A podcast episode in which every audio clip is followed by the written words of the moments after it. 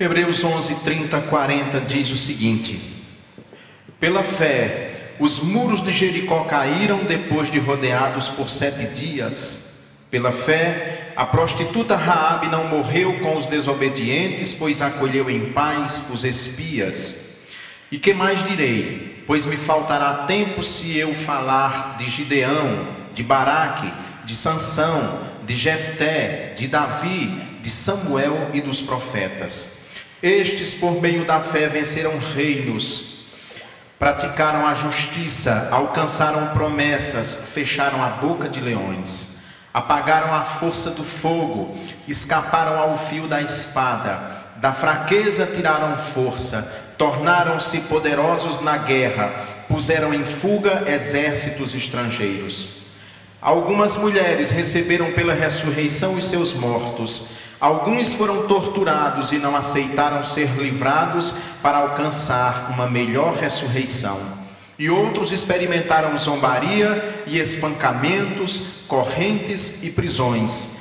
E foram apedrejados e provados, cerrados ao meio, morreram ao fio da espada, andaram vestidos de pele de ovelhas e de cabras, necessitados, aflitos e maltratados. O mundo não era digno dessas pessoas andaram vagando por desertos e montes, por cavernas e buracos da terra. E todos eles, embora recebendo bom testemunho pela fé, não obtiveram a promessa, visto que Deus havia providenciado algo melhor a nosso respeito para que, sem nós, eles não fossem aperfeiçoados. Vamos orar. Deus bendito, que o teu Espírito Santo de saber, de entendimento, nos guie, Senhor, nesta nossa reflexão. Que o teu Espírito purifique o nosso coração e os nossos lábios e ouvidos, para que essa mensagem proclamada traga para nós não só alimento espiritual, mas esperança em dias melhores, em nome de Jesus. Amém. Quando nós hoje falamos nos Estados Unidos da América, via de regra nós imaginamos sempre um lugar muito bom, próspero, onde ali as pessoas que trabalham enriquecem, vivem em liberdade. Essa é a imagem que nos é transmitida principalmente pelo cinema americano. Mas a história não é bem essa. Até a década de 1960, os negros americanos sofriam uma segregação duríssima. Na década de 50, uma mulher, Rosa Parks, estava sentada num ônibus, num, num ônibus, e chegou um homem branco e pediu um lugar, e os negros não podiam sentar se tivesse um, branco, um banco de pé um branco de pé dentro dos ônibus. O branco requereu para si aquele lugar e aquela negra, Rosa Parks, sem saber, estava fazendo uma revolução sem uso de armas. Não saio daqui, eu estou pagando passagem, o mesmo dinheiro que você está pagando. Rosa foi presa, mas se tornou-se símbolo da luta pelos direitos civis. Um pastor negro, filho de pastor, neto de pastor batista, chamado Martin Luther King Jr., guardem esse nome, é bastante conhecido, Martin Luther King, à luz do Evangelho, entendeu que ele devia começar uma grande luta, uma grande cruzada nos Estados Unidos da América pelos direitos civis, principalmente os direitos dos negros. Havia escola de negro e escola de branco. As igrejas, embora não fossem proibidos negros e brancos nas igrejas, mas tinha igreja só de preto e igreja só de branco. Tudo dividido. Martin Luther King, então, aquele pastor que pouca, poucas pessoas atentam para o fato dele ser um pastor batista, à luz do Evangelho, aquele homem, como um herói da fé desses que nós vimos aqui no nosso passado, ele empreendeu uma grande luta nos Estados Unidos pelos direitos civis e para o espanto da Ku Klux Klan, que era um grupo clandestino que atuava clandestinamente nas ruas, nas cidades, nos condados onde mais forte era a segregação, aquele grupo encapuzado, vestido de manto branco, aquele grupo encapuzado, tinha a prática de pegar negros e matar tocando fogo no meio da rua. Martin Luther King, durante esse período, principalmente logo depois de Rosa Parker, ele liderou uma grande campanha nos Estados Unidos para os, os negros não usarem os ônibus enquanto eles não tivessem o mesmo direito que os brancos tivessem. Foram mais de 300 dias sem os negros tomarem ônibus, até que a Suprema Corte reviu e isso mudou indelevelmente a história dos negros americanos. Mais tarde, em 1968, Martin Luther King, que empreendia uma luta através da não violência, violência, a pregação do evangelho e da não violência, seguindo o exemplo de Mahatma Gandhi, que libertou a Índia também pela luta não violenta, Martin Luther King, assim como Gandhi, também foi assassinado. Quando nós então nos lembramos da história americana, nós esquecemos desses detalhes que são muito importantes, que embora seja uma nação que de fato livre e democrática, mas até bem pouco tempo os negros estavam segregados dentro do seu solo e essa história mudou por causa de um negro crente, protestante, pastor, filho de pastor, neto de pastor, que entendeu que à luz do Evangelho ele tinha que também tomar partido naquele momento. Hoje, essa nossa leitura do livro de Hebreus encerra o capítulo dos heróis da fé. Nós vemos outros exemplos de fé, outros exemplos de pessoas que exerceram também a sua fé de forma propositiva, de forma que expandiu muito além de uma experiência pessoal, mística, individual. Por isso que essas pessoas estão aqui. Primeiro nós vemos que esses exemplos na, da fé nos mostra que ele é importante para transpor obstáculos. O autor de Hebreus começa nos recordando da derrubada de Jericó. Jericó era uma cidade fortificada, os muros de Jericó eram muito fortificados, dava para passar um carro, os carros de antigamente, evidentemente, bigas, dava para passar um carro ali ao redor da cidade, então era muito forte, mas o Senhor tinha dito a Josué que ele ia vencer, que ele ia invadir aquela cidade, e durante seis dias o povo hebreu circulava os muros do Jericó. Quando chegou no sétimo dia, eles circularam o muro sete vezes, gritaram fortemente e os muros de Jericó ruíram. Pela fé, porque jamais aquele povo poderia invadir aquela cidade. Pela fé também, o texto nos relembra isso. Uma mulher, Raabe, foi a única sobrevivente daquela cidade. Raabe recebeu os espias. Josué mandou espias para olhar a cidade, para verificar a cidade. Raabe era uma prostituta. Raabe recebia na sua cama homens de todos os lugares do mundo que passavam por Jericó. E Raabe ouviu histórias na alcova de que tinha um povo descendo do deserto, vindo do Egito, que tinha empreendido grandes lutas e todas as lutas que aquele povo empreendeu tinha vencido e que aquele povo dizia cultuar um Deus único e verdadeiro e Raabe creu nesse Deus, na força desse Deus, ainda que não tenha sido evangelizada para usar uma, uma palavra moderna. Os espias foram na sua casa, Raabe protegeu os espias, sabendo que ela se fosse denunciada seria morta como traidora, mas ela sabia que aquele Deus que protegia aquele povo iria protegê-la, e ela pediu que sua casa, que sua família também fosse protegida. E como marca, os espias disseram: então deixa na janela de tua casa uma fita, um pano vermelho, para que de longe nós saibamos que ali está Raabe e sua família que acolheu os espias. E é muito interessante porque esse, essa fita vermelha, esse pano vermelho, nos lembra uma noite no Egito, quando em todas as casas dos judeus foi jogado, aspergido sangue que é vermelho. E esse pano vermelho, essa fita vermelha, nos lembra que muito tempo depois, Jesus, com seu sangue, também nos banharia e nos protegeria, assim como protegeu Raabe. Pois bem, Raabe, uma prostituta, uma prostituta está na genealogia do Senhor Jesus Cristo.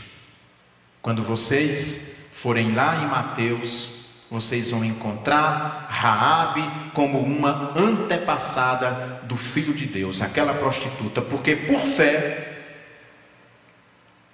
ela recebeu os espias, guardou os espias, cuidou e foi salva e depois foi acolhida no povo de Deus também como um sinal que a salvação não era única e exclusivamente para os judeus, mas que também ela estava aberta aos gentios. E num futuro ainda distante, a todos os gentios que crescem em Jesus Cristo, naquele Deus que os judeus proclamavam. Mas ele cita outras situações, cita Gideão, Baraque, Sansão, Jefté, juízes, depois cita Davi, Samuel, pessoas através das quais Deus realizou grandes obras. E essas obras foram realizadas também por fé. Essas pessoas creram e porque elas creram, elas foram vencedoras.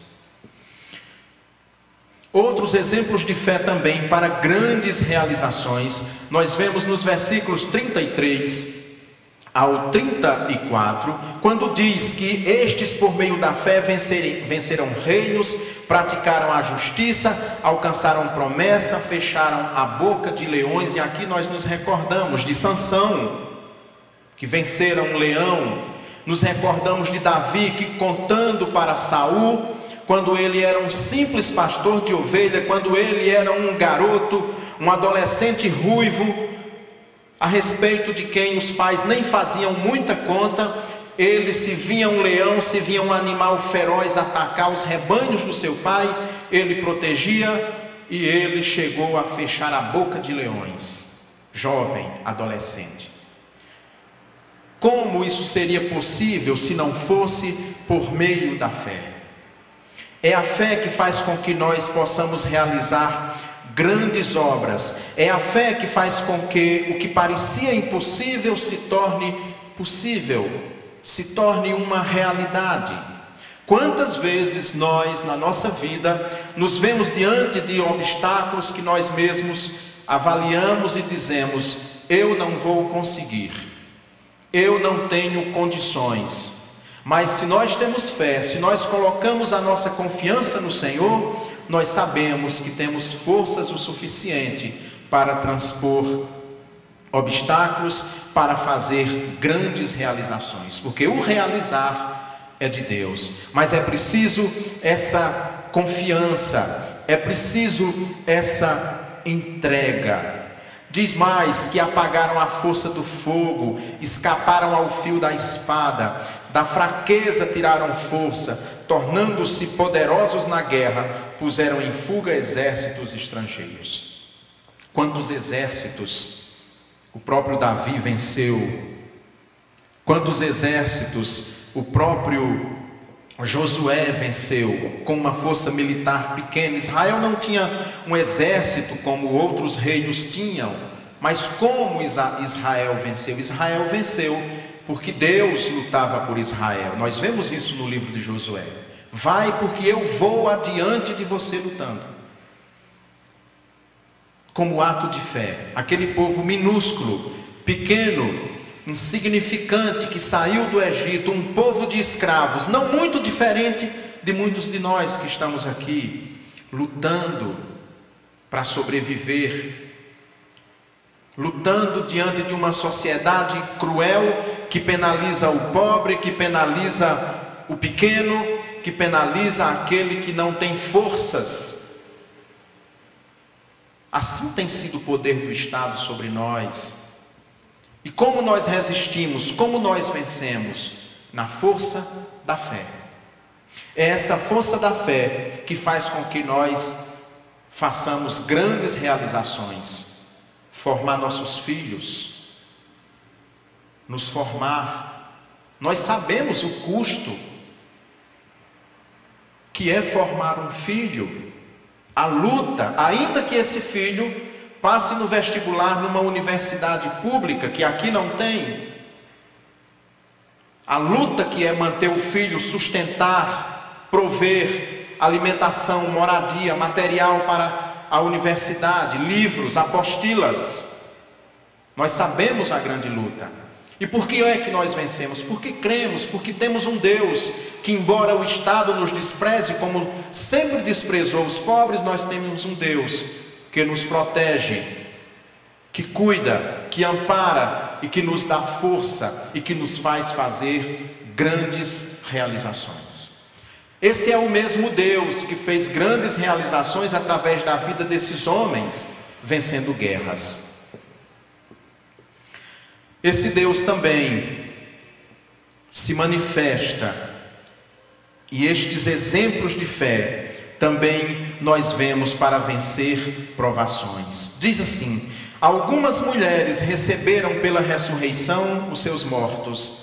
Algumas foram alguns foram torturados e não aceitaram ser livrados para alcançar uma melhor ressurreição. Aqui nós nos lembramos de pelo menos duas mulheres que viram os seus filhos mortos e que esses filhos foram ressuscitados. Nos lembramos da viúva de Sarepta, uma mulher pobre, que o único bem que ela tinha, se nós podemos dizer assim, era o seu próprio filho, e ele morreu, e ela, uma viúva desprezada, humilhada, excluída da sociedade, fora de todos os recursos possíveis, quando aquele filho morreu, se foi com aquele filho a esperança da própria subsistência e da própria sobrevivência. E aí nós vemos que Elias, o profeta, ressuscitou aquele seu filho.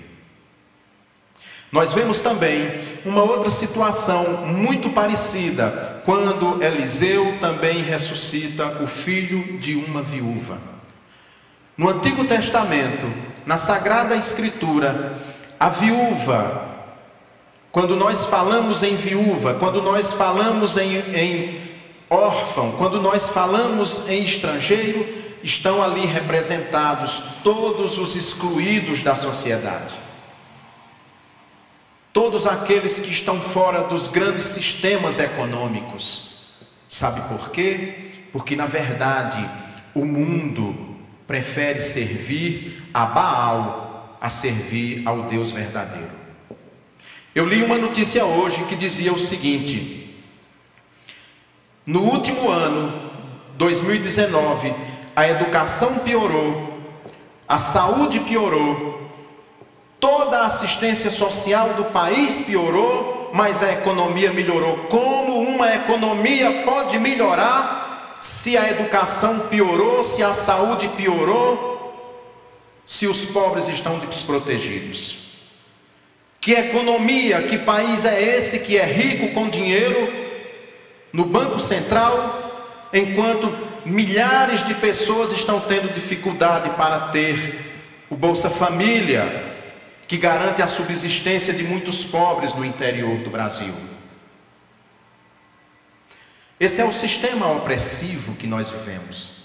E no Antigo Testamento, sempre que nós vemos falar de viúva, de órfão, de, de estrangeiro, nós devemos nos lembrar sempre dos despossuídos que estão perpassando a história, lutando com, contra um Estado opressor que na verdade serve ao Deus do dinheiro, ao Deus do poder, em vez de cuidar dos seus. Mas Deus nunca fechou os olhos ao pobre, à viúva, ao estrangeiro, ao necessitado, àquele que sofre. E é por fé que nós sobrevivemos para o espanto dos ricos e poderosos do mundo. É pela fé que nós continuamos indo para o trabalho todo dia, é pela fé que nós criamos nossos filhos, é pela fé que nossos filhos conseguem passar no vestibular e fazer faculdade, para quem sabe ter uma vida pelo menos mais tranquila do que a nossa no futuro. O autor de Hebreus está aqui se lembrando desses despossuídos, desses excluídos da sociedade que foram alcançados pela graça de Deus, e na figura dessas duas mulheres que tiveram seus filhos ressuscitados, ele quer nos lembrar que Deus sempre escuta o clamor do oprimido, o clamor daquele que sofre, daquele que padece. E vai falando mais, ele diz que outros experimentaram zombaria, espancamentos, correntes e prisões. Ele está se lembrando daqueles que morreram por causa da palavra de Deus, morreram para defender sua fé, morreram para defender o culto ao único Deus verdadeiro, Senhor e Pai de Jesus Cristo. Foram apedrejados e provados, cerrados ao meio. Há uma antiga tradição judaica que diz que o profeta Isaías foi cerrado ao meio, porque não se curvou diante do rei, porque se manteve fiel à palavra de Deus, porque continuou anunciando o juízo de Deus para aquele rei e para aquela sociedade. Seguramente o autor de Hebreus está aqui se referindo a Isaías, porque ele tinha conhecimento dessa tradição judaica que diz que Isaías foi cerrado ao meio, Isaías, o profeta. Outros morreram ao fio de espada, andaram vestidos de pele de ovelhas e de cabras, de novo ele se lembrando dos profetas, se lembrando de Eliseu, de Elias, que era assim que andavam, peregrinantes pelo mundo anunciando a boa nova e o juízo de Deus contra os reis, as potestades, os poderes que oprimiam e que escravizavam o seu povo e que introduziam no povo de Deus o culto pagão, o culto que negava a graça, que negava o poder do Deus único e verdadeiro. Por fim, Outros exemplos de fé nós encontramos para fazer a diferença. Olha que magnífico o que ele diz. Ele diz: o mundo não era digno dessas pessoas. Esses homens que serviram a Deus, esses homens que deram suas vidas em defesa da fé, esses homens que anunciaram tempos bons, mas que também proclamaram juízo sobre o povo, sobre reinos e sobre todos aqueles que se distanciavam dos caminhos de Deus e que foram mortos por causa disso, o autor de Hebreus diz: o mundo não era digno deles. Eles estavam muito acima da sociedade. Eles estavam muito acima desse mundo pagão, desse mundo idólatra que coloca o poder e o dinheiro acima da vida humana. Porque de toda a obra que Deus fez, somente o ser humano foi feito à sua imagem e semelhança. O dinheiro, fruto da cobiça humana. Por mais que a natureza seja bonita, por mais que o cosmos seja grande e esplendoroso, ele não reflete a perfeita imagem de Deus. A Escritura diz que quem reflete a perfeita imagem de Deus, quem foi feito segundo a imagem de Deus, foi o próprio ser humano. Por isso que não existe nenhum tipo de política de governo que deixe de lado o ser humano e coloque como prioridade a economia. Ora, nós queremos ter dinheiro para ter uma vida melhor. Vocês concordam comigo? Ou vocês vão, vão ter dinheiro e passar fome? Morar mal? Numa casinha simples que quando chega a época das chuvas, mais chove dentro do que fora? Não. A gente quer ter um bom salário, a gente quer ter um bom emprego para poder ter uma vida tranquila, confortável. Quando uma nação coloca como prioridade a questão econômica em detrimento das questões sociais, essa nação está apontando para Baal.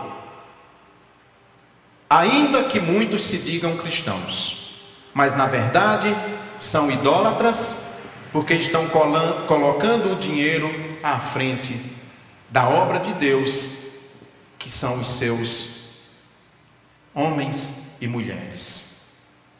O mundo não foi digno desses homens. E aí, já caminhando para o final, eu me lembro de Martin Luther King, há tão pouco tempo, que foi morto, porque colocou em primeiro lugar as pessoas, os seus semelhantes, as ovelhas que ele pastoreava, porque Luther King entendeu algo muito importante. Ele não era pastor de almas, porque almas não têm cor, não sente fome, não sente sede e não sente sono. Ele era pastor de gente. E gente tem que ser tratada como a imagem e semelhança de Deus. É assim que gente tem que ser tratada como a imagem e semelhança de Deus. Por isso que ele, à luz do evangelho, pela fé, empreendeu aquela luta, pagando com a própria vida, por isso que muito tranquilamente nós podemos ter a liberdade poética de incluir Martin Luther King na lista dos heróis da fé, para que Claro, Luther King se inspirou no próprio Senhor Jesus Cristo, nos apóstolos, naqueles que, que deram a vida em defesa da fé, para que também nós não nos acovardemos, para que também nós saibamos o nosso lugar no mundo e, à luz de nossa fé, proclamemos o Evangelho da graça que prioriza gente, pessoas e não Baal, o Deus do dinheiro e do poder.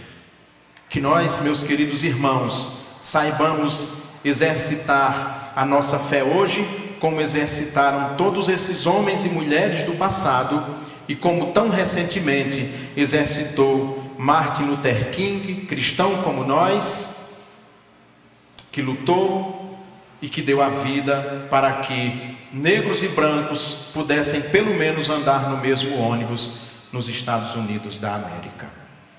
Que assim seja e que façamos a diferença no nosso país, proclamando a nossa fé também de maneira propositiva, ousada e comprometida com o Evangelho da Graça. Amém. Fiquemos de pé. Deus bendito, Obrigado, Senhor, por esta palavra. Senhor, obrigado por todo este capítulo 11 do livro de Hebreus, quando tantas pessoas são aqui citadas, ó Pai. Senhor, que no futuro, as futuras gerações, ao olhar para o nosso passado, para a nossa vida, possa também, Senhor, dizer de nós: o mundo não foi digno deles, porque eles fizeram a diferença. Eles não foram o mesmo do mesmo, mas eles ousaram e viveram o seu evangelho com profundidade, sempre e sempre mais. Obrigado por tudo, Senhor.